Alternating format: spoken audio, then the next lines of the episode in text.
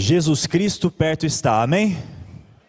A minha oração é para que essa esperança se renove a cada dia, a cada momento no seu coração, e que isso possa pegar fogo, possa arder dentro de você, a ponto de você passar isso para as outras pessoas.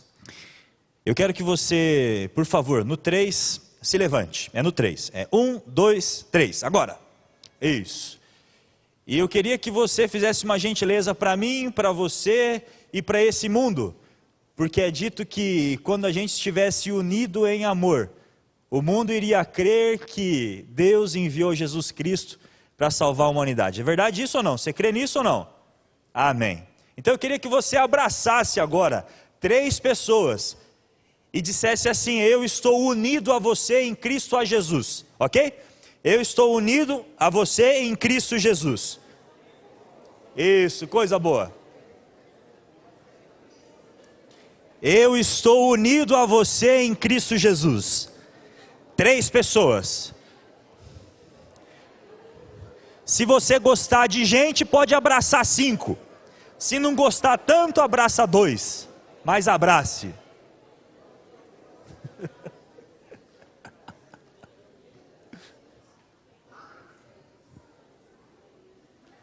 Amém. Sabe que uma vez, um senhor dessa igreja, amigo meu, me abraça, pode sentar, queridos. Ele, ele veio e falou assim: Pastor Igor, eu tenho uma coisa para te falar. Ele fala meio grosso assim: Gosto do, das suas pregações. Obrigado, que bom. Gosto do senhor, obrigado. Mas eu não gosto que o senhor manda a gente levantar e abraçar. Aí eu falei: Fica tranquilo. Daqui a pouco Jesus volta. Quem gosta de abraçar vai para o céu e o senhor fica, fica tranquilo. Não falei isso não, é brincadeira. Eu abracei ele falei assim: tem que abraçar, tem que aprender a amar, irmão. Tem que gostar de gente. Jesus Cristo está levando para cima um povo que ama, que reflete o caráter dele. Esse senhor está aqui olhando para minha cara agora. E eu vou abraçar no final. E ele sabe que eu não falei a primeira frase, eu falei a segunda frase. Abra sua Bíblia em Mateus 11, 29 vamos aprender de Cristo Jesus. Mateus 11, o verso 29. O texto vai estar aí para você acompanhar, mas eu queria que você acompanhasse também na palavra de Deus. E que o grupo Vivaz acabou de falar, queridos, foi uma enorme verdade, a gente tem que pregar e viver isso. E a Bíblia, do começo ao fim, vai estabelecer uma estratégia, um sistema, uma organização para que quando Cristo voltar você suba com Ele. Esse é um dos textos que eu gostaria que você deliberasse, considerasse e meditasse ao texto da nossa noite. E o texto diz assim: Tomai sobre vós o meu jugo e aprendei de mim, porque sou manso e humilde de coração e achareis descanso para as vossas almas.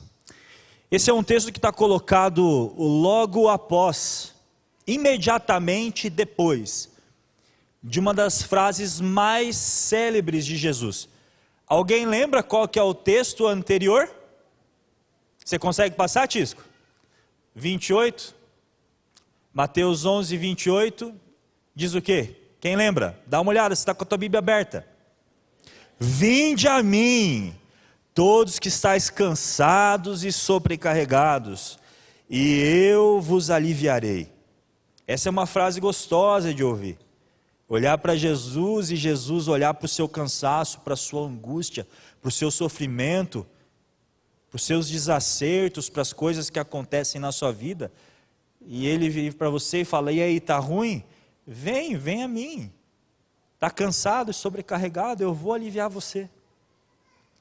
Mas no verso 29, ele vai explicar como ele vai fazer isso. E esse é um texto que a gente não pode negligenciar. Por isso, eu quero que na tela fique Mateus 11, 29 e na sua Bíblia você tenha atenção à explicação, a como Jesus vai fazer isso, de que jeito ele vai aliviar você. E ele diz assim, ó: eu vou te aliviar dessa forma. Quando você começar a tomar sobre você o meu jugo e aprender de mim, que sou manso e humilde de coração, e então encontrarei descanso para as vossas almas. Eu queria nessa noite trazer quatro pequenas lições. A gente não vai esgotar o tema aqui, não tem como, mas a gente vai arranhar a superfície do conhecimento desse assunto. E eu queria trazer quatro lições aqui desse texto. E a primeira é que Jesus pediu para a gente tomar sobre nós o jugo dele. Sabe o que, que ele está dizendo? Ele está dizendo assim: ó, eu quero que você tome sobre você o meu peso. Levante a mão quem sabe o que é jugo. Poucas pessoas, menos da metade. Eu queria, Tisco, que você colocasse, por favor, a imagem do que é um jugo. Para você entender o que Jesus quis falar, as pessoas lá entenderam. Mas anos se passaram, a gente está no ambiente é, urbano, não tanto rural. Isso é jugo. Jesus falou bem assim: Eu quero aliviar vocês, mas eu quero que você tome sobre você o meu jugo. E jugo, literalmente, é uma peça de madeira. Jugo é uma peça de madeira. Tá vendo que tem tipo uma argola aqui, uma outra argola ali? Em cada buraco fica o pescoço de um boi, ou de um touro, ou de uma vaca, ou de um jumento, ou de um cavalo. E o jugo serve para que dois animais, eles então trabalhem juntos. A madeira vai colocar os dois unidos para um mesmo objetivo, arar a terra. Isso é jugo. Quem não sabia o que é jugo, agora sabe o que é jugo. Já ouviram um termo chamado assim, ó, jugo desigual? Alguém já ouviu esse termo? Jugo desigual, desigual, o que seria o tal do jugo desigual? Seria então um animal com um porte e o outro com outro porte físico, e então é, eles andariam e trabalhariam, mas quando um puxasse, o outro doeria o pescoço, e quando o outro puxar, vai doer, vai incomodar. Por quê? Porque os dois têm objetivos e características diferentes. Tanto Jesus, quando fala do toma sobre você o meu jugo, está falando dessa peça aqui, quando, quando ele fala de jugo desigual, está falando dessa peça aqui também. Obviamente, essa peça sendo uma metáfora para um peso. Obrigado, pode voltar para o texto. Para um peso.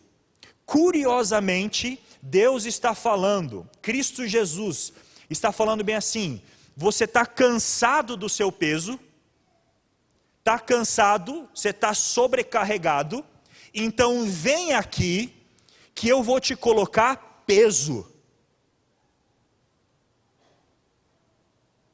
Quando a gente lê, vinde a mim, todos estáis cansados e sobrecarregados, e eu vos aliviarei, dá ou não dá a impressão de que Deus vai tirar o peso da gente. Dá ou não dá essa impressão? Eu tenho muito forte a impressão do vinde a mim, todos que estáis cansados e sobrecarregados, que eu vos aliviarei. Mas o que Jesus está querendo dizer é um pouquinho diferente.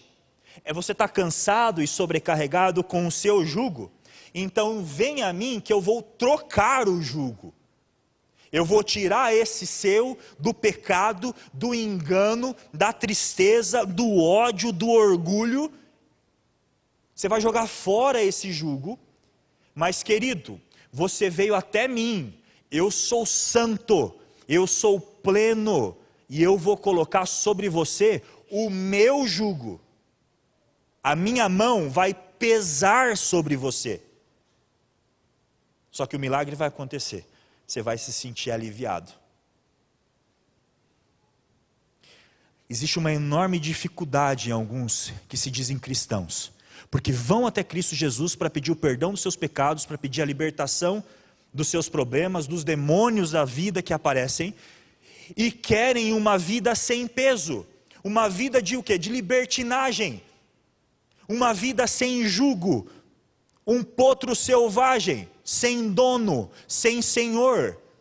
E o que Cristo Jesus vem dizer? Vem dizer assim: tá ruim o seu jugo? Não tem problema, vem a mim, a gente vai trocar, mas a gente vai tirar esse, vai jogar fora e vai colocar o meu jugo. Efésios 6 é um texto muito forte, Diz assim: a gente está em guerra, queridos, uma guerra espiritual e não é contra a carne, é contra principados e potestades. E eu quero que você seja fortalecido, mas fortalecido no meu poder. Então, se prepare para a guerra e se revista, Efésios 6. Se revista do que, queridos? Quem me ajuda? De toda a armadura de Deus. É para colocar a armadura. Você faz parte do meu time, faz parte do meu exército, mas eu quero que você entenda que agora você está no meu time, vai pesar, vai pesar, aguenta forte, mas vai ter armadura. E Efésios vai dizer assim: ó, você está no meu time, você é do meu exército, então vista a couraça da justiça. Você tem ideia de quanto que pesa a justiça de Deus? Você que está pedindo, vinde a mim, ah, eu quero aliviar do meu jugo, tudo bem. Mas você já tentou colocar na balança o peso da couraça da justiça de Deus? Quanto que isso vai pesar em você? Você está avaliando a decisão que você está tomando em Cristo Jesus? Colocar o calçado do Evangelho da paz? Você quer fazer parte do meu time? Cristo Jesus diz: então se vista de toda a armadura, segura aqui, ó, o escudo da fé. Coloque agora o capacete da salvação. Segura a espada da palavra de Deus. Amigo, você tem noção o peso disso daqui? Tem noção o peso da palavra? Deus está dizendo assim: ó, a gente vai trocar de peso, vai tirar o peso do pecado, mas vou colocar um peso em você. Aguenta, e eu vou te fazer forte. Paulo entende isso. E ele diz: Tudo posso naquele que me fortalece. A armadura de Deus.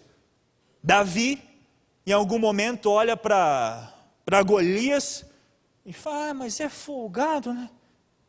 Mas eu vou arrebentar, está blasfemando contra o Deus de Israel, que história é essa? Rei Saul, quero, quero batalhar contra Golias. E Saul dá uma titubeada, mas depois permite. E o que que Saul fala?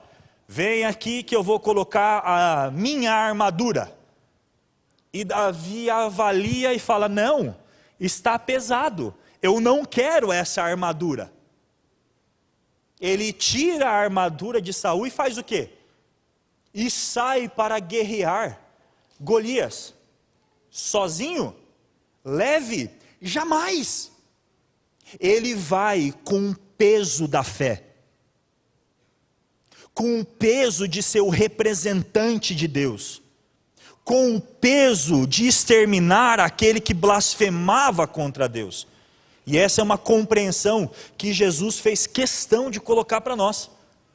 Tome sobre você o meu jugo, receba o peso da minha mão, permaneça em mim Vigie a todo tempo, grude em mim e não solte mais. Tomar sobre nós o jugo de Deus é que uma peça de madeira, metaforicamente, será colocada entre você e Deus, e a partir de agora, vocês dois estarão unidos no mesmo objetivo, andarão com a mesma responsabilidade. Nós somos raça eleita, povo exclusivo de Deus, nação santa, sacerdócio real, a fim de proclamarmos aquele que nos tirou das trevas para a maravilhosa luz. Amém?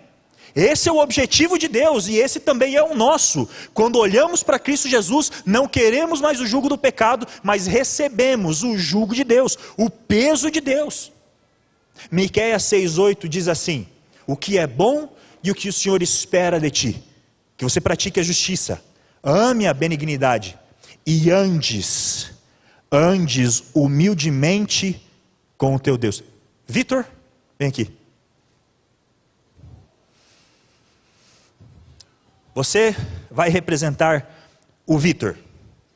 E eu vou tomar uma liberdade de representar nesse momento Jesus. Você, Vitor, aceita o julgo de Cristo Jesus em sua vida? Com certeza. Amém? Amém? Amém. Já batizou ou não? Já. Senão a gente já arranjava. É isso aí. Ele agora vai receber o jugo de Cristo Jesus. É meu amigo. Por isso que eu posso fazer isso aqui. e agora estamos grudados, estamos unidos, não soltamos mais, somos um, e agora vamos caminhar juntos. Calma aí, minha perna esquerda junto com a tua esquerda. Essa daqui, um, dois, três e vai, vai. Caminhando, caminhando. E direita aqui, ó, rapaz, direita. Aí. É assim, no começo com Cristo Jesus a gente dá umas escorregadas, mas depois vai crescendo. Direita e esquerda. E queridos, olha o meu abraço no Vitor e entenda uma coisa. O mesmo abraço que sustenta é o abraço que pesa. É o abraço que pesa.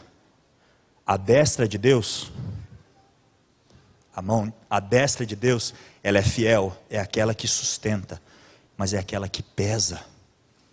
E Cristo Jesus veio para que você tivesse uma vida em abundância. Amém? Mas também veio para equalizar as expectativas. E a expectativa de Deus é que você o aceite como Senhor de sua vida e receba o peso de representar o reino de Deus aqui na terra. Obrigado, Vitor. Tomai sobre vós o meu jugo. Você está pronto para tomar o jugo de Deus, para assumir esse compromisso, para sair daqui e ser representante de Deus? Segunda parte, tomai sobre vós o meu jugo e aprendei, aprendei de mim. Eu tenho usado esse termo de forma muito forte em todos os momentos quase todos os momentos que eu tenho para falar com vocês, aprender. O relacionamento com Deus, a caminhada com Deus, ela supera, ultrapassa, vai muito além, mas muito além do que uma experiência sensorial. E muita gente vai até o Senhor buscando o alívio e buscando então uma sensação de alívio. Há uma teologia que rola por aí, e já conversei com algumas pessoas, que é a teologia do encontro. Ah, a teologia do encontro. Vamos aqui e vamos nos reunir para que tenhamos um encontro com Deus. E isso é positivo, sim ou não? Claro que é. A gente veio aqui domingo à noite para termos um encontro com Deus? Definitivamente, com certeza. Com certeza. Mas a enorme pergunta que precisa ser respondida hoje é: você veio aqui, tudo bem, teve um encontro com Deus. E quando tiver o amém? Você vai fazer o que com Deus? Vai falar: Deus, olha, Deus te abençoe, Deus. E eu vou passar a minha semana agora. E logo, logo a gente se encontra de novo? Há alguns que desenvolvem uma teologia de irmos a Deus para sentirmos Ele.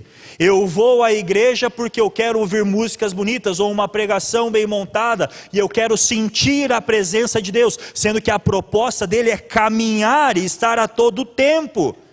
E aprender vai muito além do que você sente. Aprender tem mais que ver com o que você sabe. Aprender tem que ver com o que você aprende.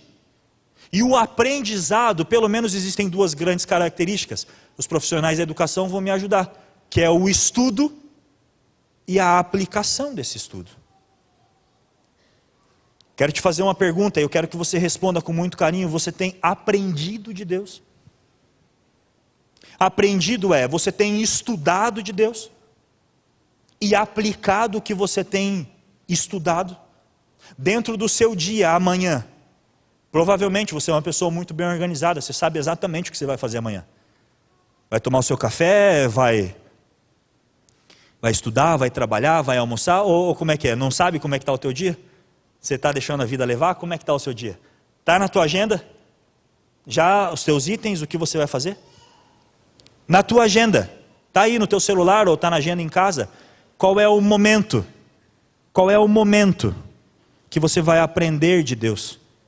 Qual é o momento que você vai se sentar sozinho, sem ninguém para atrapalhar, sem barulho, e vai estudar de Deus? Apocalipse 1, 3 diz assim: ó, bem-aventurado, feliz é aquele que lê, feliz é aquele que ouve, e feliz é aquele que guarda as coisas que aqui estão escritas nesse livro, porque o tempo está próximo. Feliz. Salmo 119, verso 11, diz assim: ó, eu guardo no coração as tuas palavras. Para que, que eu faço isso? Para não? Para não pecar contra ti. Eu estudo, assimilo e aplico Me nego a me afastar de uma caminhada, de um peso da permanência de Cristo Jesus. Aprender.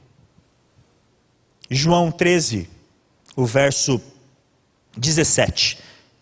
Está pertinho de Mateus, vai comigo, você está com a sua Bíblia aberta. O texto de Mateus vai continuar aí.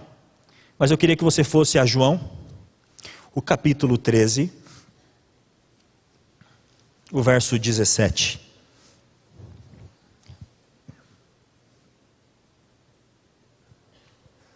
Diz assim: Ora, se sabeis, estamos falando de aprendizado agora, queridos. Se você sabe, ó, se sabeis essas coisas, bem-aventurados sois se as praticardes. Aprendizado tem muito mais, muito mais do que apenas saber. Aprendizado é você saber e aplicar. Na escola, imagino que todos aqui passaram ou ainda estão, você estuda, assimila conhecimento e depois aplica num teste, numa prova, numa avaliação. Como é que você acha que Deus faz com você? Te dá tempo para conhecer da Sua palavra e depois te aplica uma prova, um teste, para que você suba de nível no caráter, no aprendizado. E uma frase clichê mas que fez sentido na minha vida e eu gostei muito. A frase diz que no teste, na prova, na avaliação, geralmente o professor fica em silêncio. Fica em silêncio. Aprender. Romanos 12. Paulo faz um enorme convite ao povo de Deus para que renove a vossa mente, ofereça um culto racional intelectual, cognitivo, para que então possa experimentar qual é a santa, boa e agradável vontade de Deus. Olha que interessante. Tem gente que fala só do sensorial, teologia do encontro é uma delas. Tem outros que falam só do racional. E a Bíblia fala dos dois, mas fala como o sentimento sendo refém da razão. Renove a sua mente, ofereça um culto racional, razão, então experimente, sente, curta a boa e agradável vontade de Deus. Sentimento. Você veio aqui para sentir a Deus? Eu vim. Eu vim. Gosto de sentir a presença de Deus. Mas eu sei que o meu sentimento está refém do que eu aprendo, do que eu estudo e do que eu aplico. Tenho procurado renovar a minha mente. Aprendizado. Aprendei de mim. O terceiro é o conteúdo do aprendizado. Tomai sobre vós o meu jugo e aprendei de mim, que sou manso e humilde de coração. Muito interessante, porque Jesus Cristo coloca competências espirituais que fazem parte do seu próprio caráter. E o Novo Testamento vai dizer uma coisa muito especial: amigo, gaste tempo em contemplar porque pela contemplação vocês serão transformados. Olhe, estude e aprenda e cuide para que o conteúdo do seu aprendizado, o conteúdo do tempo que você vai colocar, seja uma coisa correta. Há pessoas que têm contemplado práticas religiosas. Há pessoas que têm contemplado placas de igreja. Há pessoas que têm contemplado pastores, presbíteros, padres, bispos, não sei. Qual é o seu líder? Mas o que a Bíblia tem colocado é: pare, invista tempo e contemple o caráter de uma pessoa. E essa pessoa tem nome, é Cristo Jesus. Atos 4 há um nome só. Um nome só pelo qual importa que sejamos salvos, e esse é Cristo Jesus, a pedra fundamental. Os frutos do Espírito. Se você se propõe a permanecer em Cristo Jesus, que é a videira, você receberá a seiva, já conversamos sobre isso, você dará, dará então frutos. Gálatas 5, 22 amor, alegria, paz, longanimidade, benignidade, bondade, fidelidade, mansidão e domínio próprio. Mateus 5, Jesus ele chama uma pequena multidão, e ele senta e ele começa a fazer uma pregação, a pregação das bem-aventuranças. E ele vai dizer que feliz é aquele que é humilde, feliz é aquele que é manso, feliz é aquele que é pacificador, feliz é aquele que chora porque vai ser consolado, feliz é aquele que tem sede e fome de justiça. E quando a gente vai estudar a vida de Jesus, porque aquele era uma das primeiras pregações dele, né? A gente vai ver que ele estava falando que feliz é aquele que imita o próprio Cristo. Porque são características do próprio Cristo. E Mateus 7, dois capítulos depois das bem-aventuranças, ele vai dizer assim: ó, pedi e dar-se-vos-á. Amigo, do que, que você acha que Jesus estava falando? Pedir o quê? Pedir o quê? As competências espirituais. Tiago 4 existe uma enorme advertência, e eu queria que você gravasse essa advertência. A advertência é a seguinte: vocês não estão recebendo porque não estão pedindo. E vocês estão pedindo e não estão recebendo, porque estão pedindo mal, para esbanjar com os próprios prazeres. Ah, querido irmão, como seria bom se nós, como igreja, como comunidade como indivíduos, pedíssemos bem. E Cristo Jesus está ensinando como é que a gente vai ser aliviado. Quando você receber o peso de Deus e aprender dele e de quem ele é, das suas características. Há alguns pedidos que Deus diz sim, outros ele diz não, outro ele diz espere um pouco, você já ouviu isso, e tem alguns que ele diz com certeza e te dou agora. E esses são por competências espirituais, expressões do próprio caráter de Cristo Jesus. Você tem pedido mais humildade? Mais mansidão? E se você tem pedido, a hora que aquele amigo que você brigou aparece na sua frente, que é então a avaliação, o momento do seu teste. Você tem perdoado? Você tem amado? Ou você tem ainda olhado com ódio, com orgulho, com motivo de vingança, com desdém, com indiferença, que às vezes é pior que ódio? Será que você, ao aprender de Cristo Jesus, entendeu que a vida com Cristo e a caminhada com Ele é incompatível com aquele cigarro que você ainda fuma? E só você sabe, ou só você, sua esposa sabe? ou aqueles sites que você acessa, ou aquela sonegação de imposto de renda que você ainda faz ano após ano e ainda não deu nada e por isso está tudo certo? Será que aprender de Deus e buscar a expressão do caráter de amor tem feito sentido na sua vida a ponto de ligar para aquela pessoa que você sabe que deveria ligar e precisa da tua ajuda, mas você ainda não saiu da tua zona de conforto para poder amar aquela pessoa? Você tem aprendido de Deus? A Bíblia é certa e a Sua palavra é viva e eficaz. E eu creio que quando tomarmos sobre, sobre nós o jugo de Deus e aprendermos dele, que é manso e humilde, então encontraremos descanso para as nossas almas. Então, Cristo Jesus explica a estratégia do Rei do Universo. Quando fizermos isso, ganharemos de presente paz. Paz. Paz. Romanos 5, Paulo vai dizer assim, ó: justificados, pois. Olha só, depois de irmos até Cristo Jesus, aceitado a morte dele na cruz do Calvário, tomado sobre nós a justiça de Cristo, somos justificados, a justiça dele é imputada sobre nós. O texto diz: justificados, pois, temos paz pela fé em Cristo Jesus. Há um texto que eu quero que você abra em Filipenses. Você estava em João, e alguns livrinhos para frente. Depois de Efésios, Filipenses, do capítulo 4.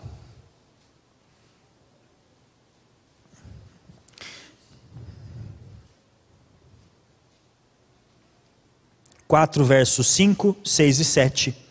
Filipenses 4, 5, 6 e 7 diz o seguinte: Seja a vossa moderação conhecida de todos os homens, perto está o Senhor. É exatamente o que o Vivaz cantou aqui. Perto está o Senhor. E para que você suba com ele quando ele vier, porque perto está o Senhor, se atente ao que será dito agora. Não andeis ansiosos com coisa alguma.